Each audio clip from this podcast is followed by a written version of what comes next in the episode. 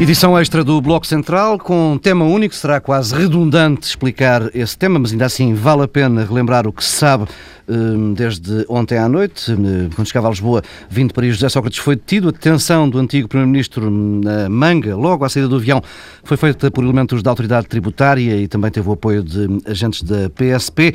A esta altura, há dois comunicados da Procuradoria-Geral da República que dão algum enquadramento aos acontecimentos das últimas horas. Sabemos que há quatro detidos, o antigo Primeiro-Ministro José Sócrates, já se disse, também o empresário Carlos Santos Silva, ainda o advogado Gonçalo Trindade Ferreira, e o motorista do antigo eh, Primeiro-Ministro. As investigações tentam agora provar crimes de fraude fiscal, branqueamento de capitais e corrupção. A Procuradoria-Geral da República esclarece ainda eh, nesses dois comunicados que o inquérito teve origem numa comunicação, um alerta bancário enviado ao Departamento Central de Investigação e Ação Penal. O inquérito investiga operações bancárias, movimentos e transferências de dinheiro sem justificação conhecida, eh, ilegal, ilegalmente admissível. São estes os dados que temos eh, em cima da mesa. Eh, tenho comigo em estúdio os habituais comentadores do Bloco Central, Pedro Dom Silva, Pedro Marcos Lopes, também o diretor do TSF, Paulo Baldeia. Pedro Marcos Lopes, começo por ti. Hum, passámos aqui uns bons 10 dias espantados com a dimensão do caso dos vistos dourados e a detenção eh, pela primeira vez em democracia de um diretor de uma polícia. Hum, está subida à parada neste momento. Bom, é difícil, é difícil comentar este e, não e não é meter-me contigo. É difícil comentar este caso e chamar-lhe subir a parada. Nós estamos perante um caso, um verdadeiro caso de regime, quer dizer, não eh, eu não vou cometer, enfim, quase um insulto às pessoas dizer que isto é apenas um caso de justiça, vamos ver o que a justiça diz, porque não é verdade, não é? Não é, não é, é nem sequer é deter um, um diretor de uma, de, uma, de uma polícia, é deter um ex-primeiro-ministro. Obviamente que eh, estamos perante essa crise, uma, o que eu chamo praticamente uma crise de regime, porque das duas uma, ou temos um, um primeiro-ministro, eh, enfim, a quem lhe faltavam os atributos eh, pessoais, digamos assim, para, para ter esse cargo, uma pessoa que era o responsável por dirigir a comunidade e por, por, por o responsável, no fundo, pela comunidade, ou então estamos perante um caso em que a justiça acusa alguém sem o devido cuidado ou sem a, a, as provas ou os indícios, melhor, suficientes para que haja essa detenção. E aqui eu queria fazer um, um pequeno à parte. Uh, evidentemente que ninguém está acima da lei, mas tratar coisas diferentes com, de maneiras diferentes, é a pior forma de injustiça. Uh, mal estávamos, e nós não sabemos, eu não sei, eu não faço ideia, eu não sei, sei apenas qual é a acusação pela, pela, pelo comunicado da Procuradoria-Geral da República, mas não tenho a mínima indicação de indícios. Eu não faço a mínima ideia de que quais são as provas, quais são os indícios, melhor, eh, de que, de que em que sustenta essa acusação da Procuradoria-Geral da República. Não sei. Não sei mesmo. Portanto, estou perfeitamente uh, uh, em branco, como qualquer pessoa. É evidente que eu não vou acreditar, mal estava, naquilo que apareceu nos jornais. Uh, não posso, quer dizer, em, em, situação alguma. Agora há algo, e com isto termino, que eu quero deixar perfeitamente claro. Nunca foi tão importante nós termos atenção ao princípio da presunção de inocência. E nunca foi tão importante porque nós temos tido um acumular de situações perante a justiça em que uh, vimos defraudado essa presunção. Vimos defraudado essa presunção. E, portanto, e mais do que tudo, estamos em frente do caso de um primeiro-ministro. E não é a mesma coisa termos um primeiro-ministro ou ter outra pessoa qualquer sem responsabilidades perante a comunidade, por muito que se queira. Pedro Dom Silva. Bem, eu, eu, acho que nós estamos perante eh, uma seríssima crise de regime eh, em qualquer dos cenários, aconteça o que acontecer porque eh, das duas, uma.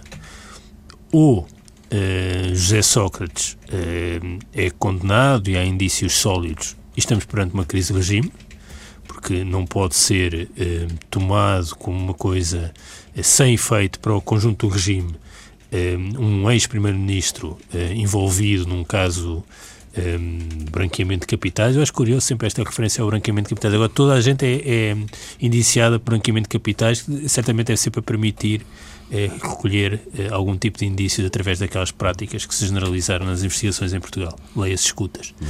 Mas é, ou isso é verdade e há aqui um problema e uma crise de regime, ou, alternativamente, não é uma investigação sólida e isto dá em nada e estamos igualmente perante uma crise de regime, porque é inaceitável é, que a justiça tenha este tipo de atuação. Portanto, isto é uma daquelas situações é, que estamos sempre é, em perda. E eu julgo que é um enorme equívoco pensar que um caso destes tem consequências apenas para José Sócrates ou para o Partido Socialista. Não, não. Isto é mesmo sobre o regime. Segundo ponto importante eu acho que eh, houve uma enorme transformação nos últimos 15 anos em Portugal. Eh, se nós estivéssemos aqui sentados há 15 anos, eh, ninguém hesitaria em dizer eu confio na justiça e quero que a justiça faça o seu trabalho. Esse era o discurso que estava generalizado há 15 anos. Agora, o discurso que se generalizou é: bom, eu espero que a justiça tenha provas sólidas e indícios sólidos. Hum. Portanto, há aqui uma espécie de dúvida metódica em relação ao funcionamento da justiça. Eu acho que isso é uma enorme transformação e é um sinal de que um dos alicerces eh, de uma sociedade decente e de um Estado de Direito está a ser abalado. Finalmente, um terceiro ponto, eh, que é eh, uma evidência, a arrogância do funcionamento da justiça.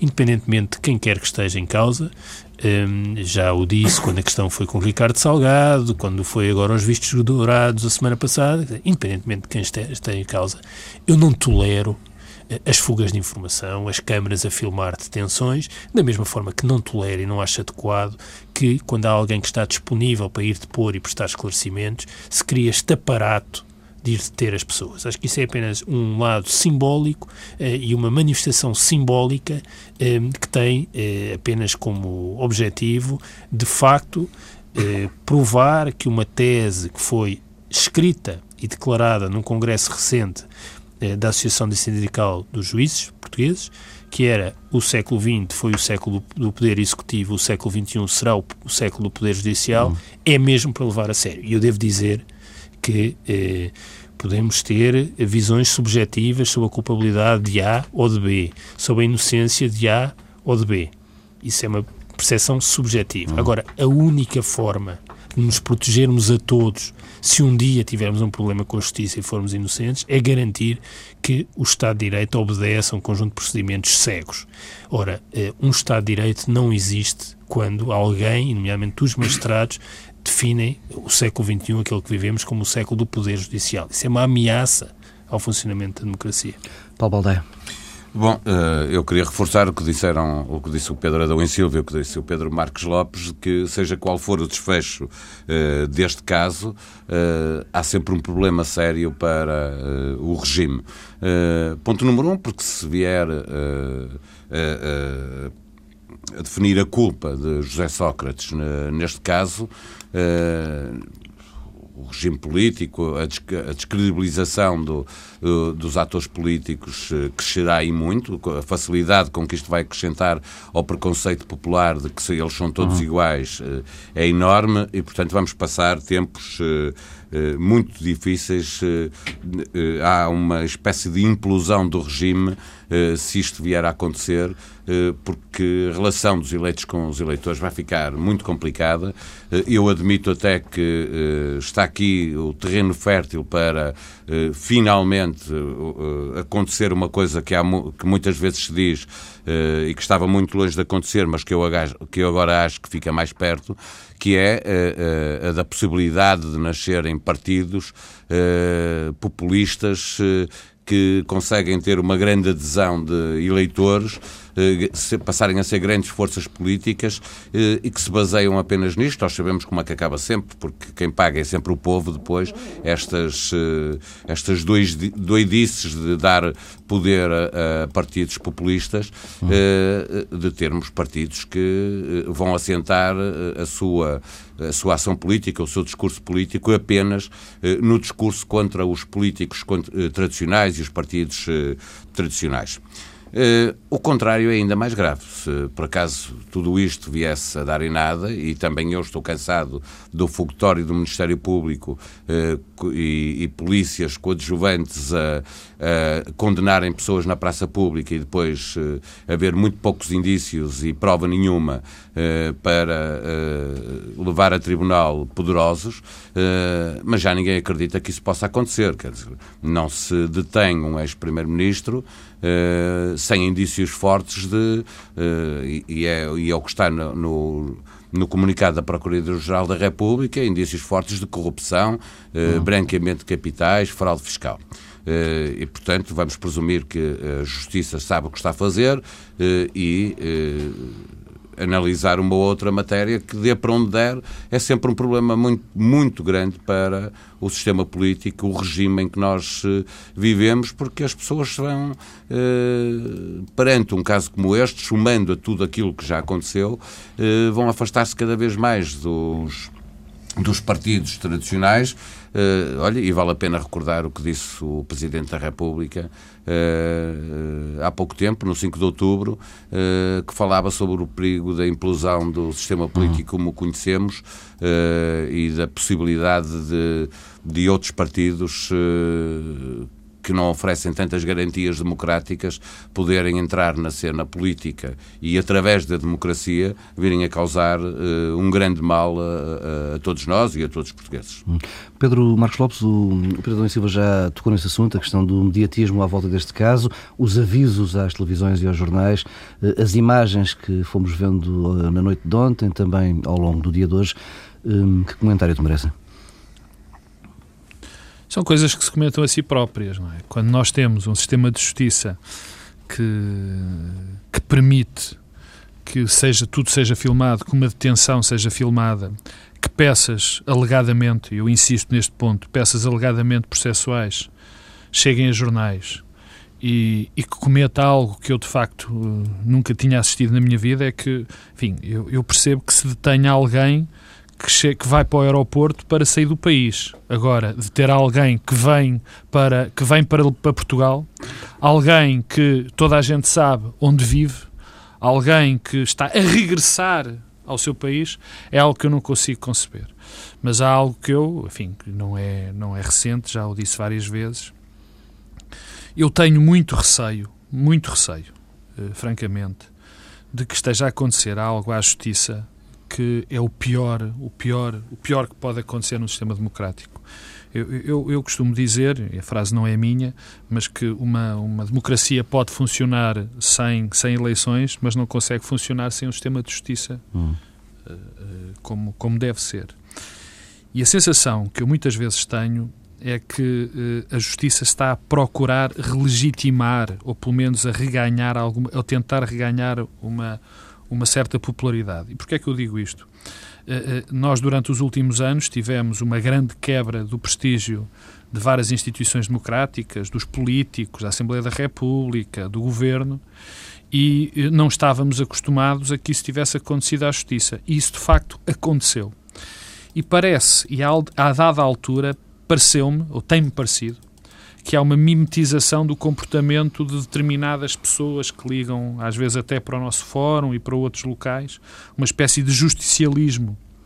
E eu tenho algum receio que a justiça tente ganhar o prestígio tentando recuperar ou tentando forçar uma determinada caça aos, aos postos ricos e poderosos. Eu reafirmo e quero dizer, dizer isto com muito cuidado, mas há vários indícios de que isso aconteceu e não aconteceu uh, uh, assim há tanto tempo. Eu espero que isso não aconteça, porque uma crise dessas, uma percepção que isso possa estar a acontecer, é o pior que pode, que pode acontecer ao regime. E há, há, um, há um ponto, oh, Paulo Baldeia, já, já te passo, há, há um ponto que é fundamental. Eu estou muito cético na condução deste processo, ou seja, eu, eu gostaria que os políticos não aproveitassem para utilizar este processo como arma de arremesso político. Eu gostaria que os jornalistas não cedessem à tentação de passar peças em segredo de justiça.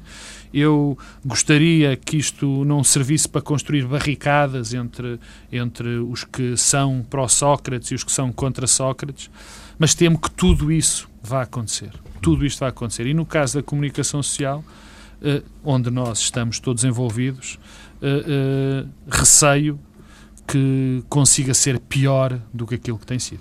Paulo Baleia. Bom, para dizer, eu há pouco tinha, tinha tentado reforçar aquilo que o Pedro Adão e Silvia e o Pedro Marcos Lopes tinham dito eh, a propósito do, do, que pode acontecer ao regime, seja qual for a consequência deste, deste caso, mas eh, quero dizer que estou em desacordo sobre a detenção de alguém que tem que ir prestar eh, declarações, tem que ser interrogado por um por um juiz, mesmo que eh, tenha demonstrado disponibilidade para se dirigir pelo seu próprio pé, como aconteceu com dois casos muito claros para, para pôr Ricardo Salgado. Ricardo Salgado e agora José Sócrates. Aquilo que se sabe, ele, ele estaria já, já sabia do que estava para acontecer e, e, e ter-se mostrado disponibilidade. Dar uma carta para os senhores comparecerem. Claro, é, certo, isso é, é tudo possível, mas não acontece só com José Sócrates ou com Ricardo Salgado. Há muita gente detida para ser interrogada pelo juiz quando existem Sim, indícios fortes. televisão e sem jornais a Claro, essa é aí ah. que eu quero chegar. É isso que eu quero Mas chegar. isso faz toda a diferença. Claro que faz. É isso é que faz toda a diferença. O que faz a diferença não é, não é eles terem sido detidos quando tinham disponibilidade para lá ir, porque a Justiça não tem que acreditar na sua bondade para lá irem pelo seu próprio pé. Uhum. O que faz toda a diferença é uh, a tentativa da Justiça de se credibilizar, e pegando naquilo que estava a dizer o Pedro Marcos Lopes e o Pedro Adão e Silva, de uh, fazer, uh, um, um, através do mediatismo, através de uma novela uh, de imagens que depois não dizem rigorosamente nada às pessoas, uh, mas que obviamente servem para as televisões fazerem um grande fogotório com esta matéria e estão a cumprir a sua função. Se, obviamente, podem filmar e transmitir as imagens, as pessoas querem aquilo e, portanto, nem vale a pena fazer essa discussão, porque não é, já, uhum. já não é uma discussão sobre política nem sobre justiça, é sobre jornalismo e, e, e não é e sobre quem sou eu para Paulo, estar a dizer. Mas é uma discussão sobre a comunidade e sobre o papel dos certo, seus vários... mas poderia ser, mas, mas não é isso tanto Sim, não é o cerne da questão. Uh, é de facto a justiça fazer estas fugas de informação para poder brilhar uh, junto da opinião pública, uh, tentando provar que está a fazer bem o seu trabalho uh, quando aparece, quando faz detenções, mas também não é de agora. Atenção, no caso, Casa Pia, por Casa Pia, foi ainda mais flagrante, com o juiz a entrar pelo, pela Assembleia da República dentro e a ser filmado a entrar pelo elevador, uhum. etc. Portanto, isto nem sequer é novo. Uh, mas está a acontecer com mais, uh, uh, com mais frequência. dito isto, eu acho que ainda assim, para o país, de uma forma geral, é melhor que, que isto seja a prova de que a justiça está a funcionar. É mau que não seja assim desde sempre, que, que esteja agora diferente em relação ao que era há 10, 15, 20 anos, mas não pode é provar que está a funcionar porque faz este tipo de jogadas mediáticas e hoje tudo se passa muito à volta do mediatismo das coisas, eh, é bom que prove que, que se está a funcionar fazendo um trabalho competente produzindo provas irrefutáveis para levar a tribunal uh, e podendo, dessa forma, condenar quem é culpado em tribunal. Não para fazer este jogo mediático. Uh, isso diz muito pouco aos portugueses e, aliás, contribui para que os portugueses uh, desacreditem na justiça quando vem o grande fogotório e depois vem que a consequência daquilo é nada. portanto, depois a seguir não acontece nada. A conclusão é que depois não se toca nos poderosos. É? Exato. É, é o que vai dar no, no, no final. Mas insisto, a, a grande questão aqui, eh, estando a justiça a funcionar com com este tipo de procedimentos que não são nada bons para, eh, para a própria justiça e para a comunidade como um todo, a grande questão aqui é perceber eh, que consequências é que isto pode ter para o sistema político, para o regime em que vivemos, porque nós ainda vamos ter que esperar para perceber o que é que existe de, de, de real e de, de, de concreto neste, neste caso, mas ele ultrapassa em muito todos os casos que vimos tendo, e é preciso, deixa-me só terminar para dizer uma coisa. Nós, uh, começamos, é, é que todos os poderes são, são uh, ficaram intocáveis, sim, mas, mas ficaram intocáveis neste verão, princípio de outono. É o, é o poder económico e financeiro com, com o Ricardo Salgados e o BES, agora muito recentemente o poder judicial uh, com uh, altos cargos de, do Ministério da Justiça e do Ministério da Administração Interna, mais um, um, um, poder, mais um, um polícia, um chefe de polícia e agora o poder político com José Sócrates, como já teve sido noutros casos, mas em pouco tempo eh, é todo o regime que é posto eh, em causa pelo, eh, por casos, de, casos da justiça que nos devem fazer refletir e muito sobre não só aquilo, o modo como está a justiça a funcionar, mas também como funciona o país como um todo e como é que se faz o recrutamento das pessoas e como é que os partidos funcionam. Pedro da Silva, vamos à questão política. Não, deixa-me só pegar aqui uma coisa. Ainda... Quer, quer, quer. Não, porque o Paulo uh, aludiu aqui a questões um, importantes e que eu acho que vale a pena uh, refletir e recordar. Uma, processo Casa Pia. Curiosamente, na versão, na primeira versão da capa hoje do Jornal Expresso, uh, por acaso não notei se na segunda versão, naquela que acabou por sair nas bancas, mas na que foi exibida ontem à noite na televisão, onde ainda não havia notícia sobre a detenção de José Sócrates, vinha lá uma breve que eh, falava da possibilidade de Carlos Cruz eh, passar o Natal eh, em casa. Natal em casa. Eu quero chamar a atenção disso é que Carlos Cruz ainda está preso. E, portanto, o que é que o, que é que caso, o caso Casa Pia, na sua dimensão Carlos Cruz, nos diz? É que as condenações também não são prova de nada e que as coisas funcionam. Carlos Cruz está preso por um conjunto de provas que foram produzidas em tribunal que são de tal forma frágeis que qualquer pessoa pode ser condenado por qualquer coisa em Portugal. E, portanto, eh, o que nos ensina também o funcionamento do sistema judicial nos casos eh, mais notórios, e isso diremos que é o caso mais notório de todos, o Carlos Cruz era dos portugueses com mais notoriedade e mais credibilidade, eh, não por acaso era cara de campanhas publicitárias, tudo e nada, a prova que foi produzida em relação a Carlos Cruz em tribunal, que é pública, não há nada que nós não possamos sindicar e escrutinar, se é possível alguém estar ainda hoje preso com base na prova que foi produzida em relação a Carlos Cruz, ninguém em Portugal está liberto de ser preso. Portanto, da minha boca não ouvirão a frase eu confio na justiça portuguesa. E não confio também no sentido de que o indicador, eh, uma coisa é as pessoas serem indiciadas, é serem acusadas e depois no fim podem não ser condenadas. Peço desculpa, mas Carlos Cruz está aí para provar que eh, não é assim. A prova que foi produzida em relação a Carlos Cruz não resiste a nenhum escrutínio e nenhuma democracia decente e nenhum país decente permitiria que alguém estivesse preso com a prova que foi produzida.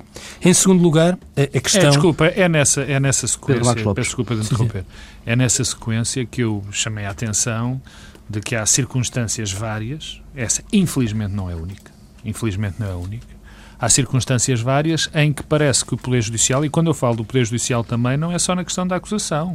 O Poder Judicial é tudo. É nessa sequência que eu digo que muitas vezes, infelizmente, tenho a sensação que há uma tentativa de relegitimação da pior forma Sim. do Poder É sobre isso o meu segundo ponto. Deixa-me só. Deixa esse é o sistema judicial que temos. Se não, não acreditarmos não é nisso. Não, então, não, não é isso. Não, não. Eu, eu sim, mas eu, eu, eu, eu, sou capaz de ter os corolários de não acreditar. É, tem, sim, claro. Eu, eu admito, eu admito que eu não acredito, mas uh, é com este sistema que vivemos. Pois, exatamente. Eu estou a dizer, no, acho muito pior. É, no limite, com todos os recursos eh, que é possível ter e, e transitado em julgado, alguém é condenado, alguém é julgado culpado, Sim. é julgado culpado e eu admito que depois ninguém, alguém não acredita no sistema de justiça. Eh, o pior é tudo o que acontece para trás. Porque é há um mecanismo não. que se faz Sim, às certo. pessoas, mesmo não, não, mas depois em certo. tribunal, elas sejam consideradas não, é inocentes. É evidente que o princípio da presunção de inocência deixa de valer quando as pessoas, como aconteceu em relação aos vistos gold, são detidas e estão cinco dias até ter uma medida de coação. Portanto, não há presunção de inocência. Morre Portanto, não existe presunção de inocência, há uma outra coisa qualquer, uma espécie de presunção da culpabilidade que é, é inaceitável. O que me preocupa não é, eu queria só sublinhar que não é apenas os casos que depois dão em nada, é também os casos em que aparentemente há uma condenação para proteção do próprio sistema judicial. É que a certa altura não é possível as pessoas serem absolvidas. Deixa de ser possível. Foram dados passos tão grandes que é impossível recuar e o sistema reconhecer as suas próprias fragilidades. E isto tem uh, um processo e assenta num processo com algum lastro e com alguma densidade, até do ponto de vista conceptual.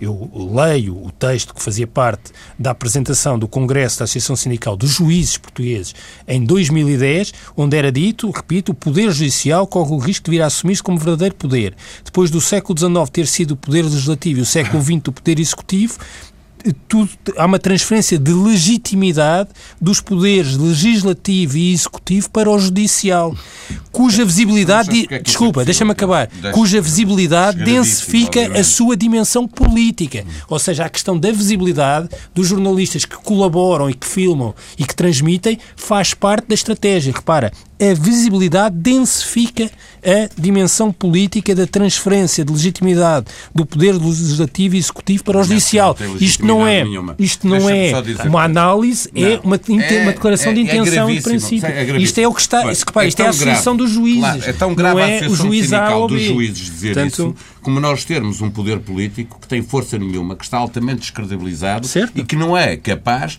de, de impor certo. a estes senhores a, a, a definição do, do que é democracia. Não, não o povo elege políticos, não elege, eh, não elege, Há uma separação de poderes. Mas, obviamente, que o poder político, que é quem representa o povo, tem a obrigação de se credibilizar a si próprio e de ter força para não deixar que uma coisa dessas possa não só ser escrita com impunidade total num congresso da Associação Sindical, como a seguir se possa transformar em verdade. Oh, oh, Mas, Carlos, esse vamos... é o problema do poder político que nós temos. Deixa-me dar uma nota. Ah, rapidamente, dar, são duas notas em relação ao que o Paulo, o Paulo Baldaia e o Pedro Adão e Silva disseram. A primeira é que não podemos pôr no mesmo patamar o poder judicial e o poder político. Quer dizer, porque o poder judicial, por definição, não é alterável. É inamovível. Aliás, é uma das características dos juízes. O poder político pode ser transformado, pode ser mudado por qualquer um de nós a qualquer momento.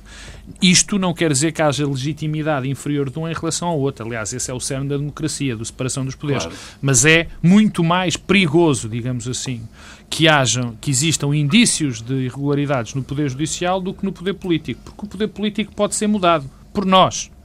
O segundo ponto tem a ver, enfim, aproximadamente com algo que o Paulo Baldeia disse, que tem a ver com a atuação do poder político em relação ao, ao, à questão judicial. E eu aqui recordo que houve, eh, por causa dos políticos, assim, para, para, uma tentativa de, de, de, quase relegitimação, aí sim, do poder político, na Constituição de alguns poderes que foram crescendo por eles próprios, mas com o patrocínio do poder político. Há aqui um caso evidente, que é o que agora está na moda, chamar o ticão. O tic. Onde há um juiz, e eu não quero, uh, uh, uh, não quero focar no juiz, no nome concreto, porque poderia ser ele ou provavelmente outro. Eu não compreendo como é que apenas um juiz consegue lidar com o caso BPN, o caso Furacão, o caso Monte Branco, o caso Vistos Gold e agora o caso Sócrates. Não são Bom, várias o... pessoas com o mesmo nome? Poderiam ser, mas não, é sempre a mesma pessoa. E eu quero uh, uh, reafirmar não é um isto. único em Portugal. Não, eu não digo. Oh, oh, oh, Paulo, estava. Oh, Paulo, oh, Paulo. citou agora, Baltazar Garzon. Oh, Paulo, uh, exatamente. Em Espanha dominou por foi grave. Também foi grave, como sabes. O Baltazar Garzon é um bom exemplo, que foi alguém que começou muito bem e acabou muito mal, não é? E o carro, neste caso concreto, desta pessoa que, que, que tem estes processos todos, eu penso que numa democracia normal, consolidada, com, os, com, com as pessoas todas a pensar de uma maneira, na minha opinião, correta, é demasiado poder numa pessoa só. É demasiado poder. Se calhar até demasiado trabalho, mas é pelo menos demasiado poder. Não, antes de mais vamos, é demasiado trabalho. Vamos, av vamos avançando uh, para a questão política. Uh, Pedro Adão e Silva, uh, este sábado e ontem, sexta-feira, os militantes do PS estão a votar em diretas. Próxima semana há Congresso do Partido Socialista. Que impactos para o Partido Socialista, neste caso? Bem, eh, António Costa tentou, enviou uma mensagem, se bem percebo, a tentar separar e dizendo que aquilo que é a uhum. relação de afeto e de amizade em relação eh, a José Sócrates não deve eh, impedir que o PS prossiga uma estratégia política eh, autónoma. Agora, é evidente que tem impactos, porque eh, é impossível que o Congresso do Partido Socialista, do ponto de vista mediático e da sua presença no espaço público, não deixe de ser aquilo que estava pensado que era, um momento de afirmação da nova liderança e de afirmação estratégica, e passa a ser uh, uma. Um, um, um, circo em que se vai procurar uh, ver quem são os, militantes, os dirigentes que vão falar, uh, tentando juntar o PS a este processo ou separar o PS deste processo e, portanto, tornar-se-á uma coisa no imediato dessa, dessa, dessa tensão. Agora, isso é no imediato. Eu diria que na próxima semana estaremos a comentar o Congresso do PS e o Congresso do PS será marcado uh, por isso. Agora, se me perguntas no médio prazo, bem, depende, evidentemente, daquilo que é uh, a, a conclusão de, de, tudo isto, porque há uma outra possibilidade. É tudo isto se resumir a um problema de não pagamento de um conjunto de impostos que é são devidos por, por umas, algumas aquisições, não, não, sei, não faço ideia.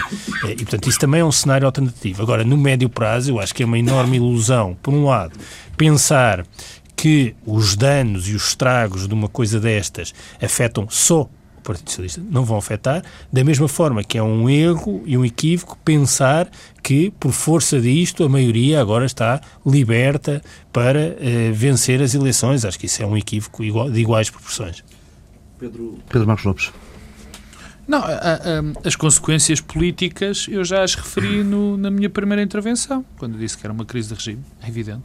E essas são as verdadeiras crises políticas. Eu não posso concordar mais com, com o que o Pedro disse. Quer dizer, eh, aqui o. Em relação, em é relação evidente. Ao PS, este oh, momento, não, e que não, gestão é que se faz não, disto? Não, isso, isso é outro. É, de facto, essa é outra pergunta. É, é, é evidente que quem achar que isto não vai afetar o PS eh, está enganado. É evidente que afeta o PS, é evidente que vai condicionar uh, uh, a agenda do Partido Socialista, é evidente que isto pode ter repercussões internas, porque não sei até que medida a antiga oposição do Partido Socialista vai aproveitar isto para para, enfim, para ter um, um discurso de, de, que nós bem avisávamos de que, que iriam existir problemas. Quer dizer, isto pode, pode tudo acontecer. No limite, eh, e o que de certeza irá acontecer é o Partido Socialista passar por uma fase muito difícil de fragilização nesta altura.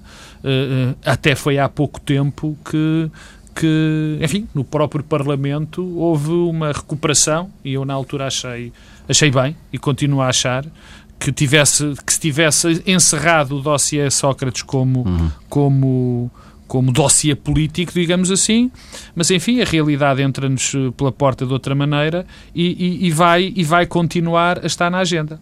O que tem, evidentemente, uh, uh, outro tipo de, de, de, de relação, quer dizer, nós já tivemos, não com esta gravidade, mas um caso parecido que foi o caso Face Oculta.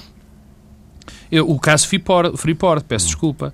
Quer dizer, também no caso Freeport, o, o líder, na altura do Partido Socialista e primeiro-ministro José Sócrates, foi frito em lume brando, foi cozido em lume brando durante muito tempo, nem sequer foi ouvido nem sequer foi ouvido, e as repercussões no Partido Socialista foram enormes. Estamos perto já do limite é, do nosso tempo, Paulo Só dizer que é, é, muito difícil prever a implicação deste caso no resultado eleitoral, porque é isso que depois conta, é perceber se o PS vai ou não ficar prejudicado por eleições que são daqui a um ano.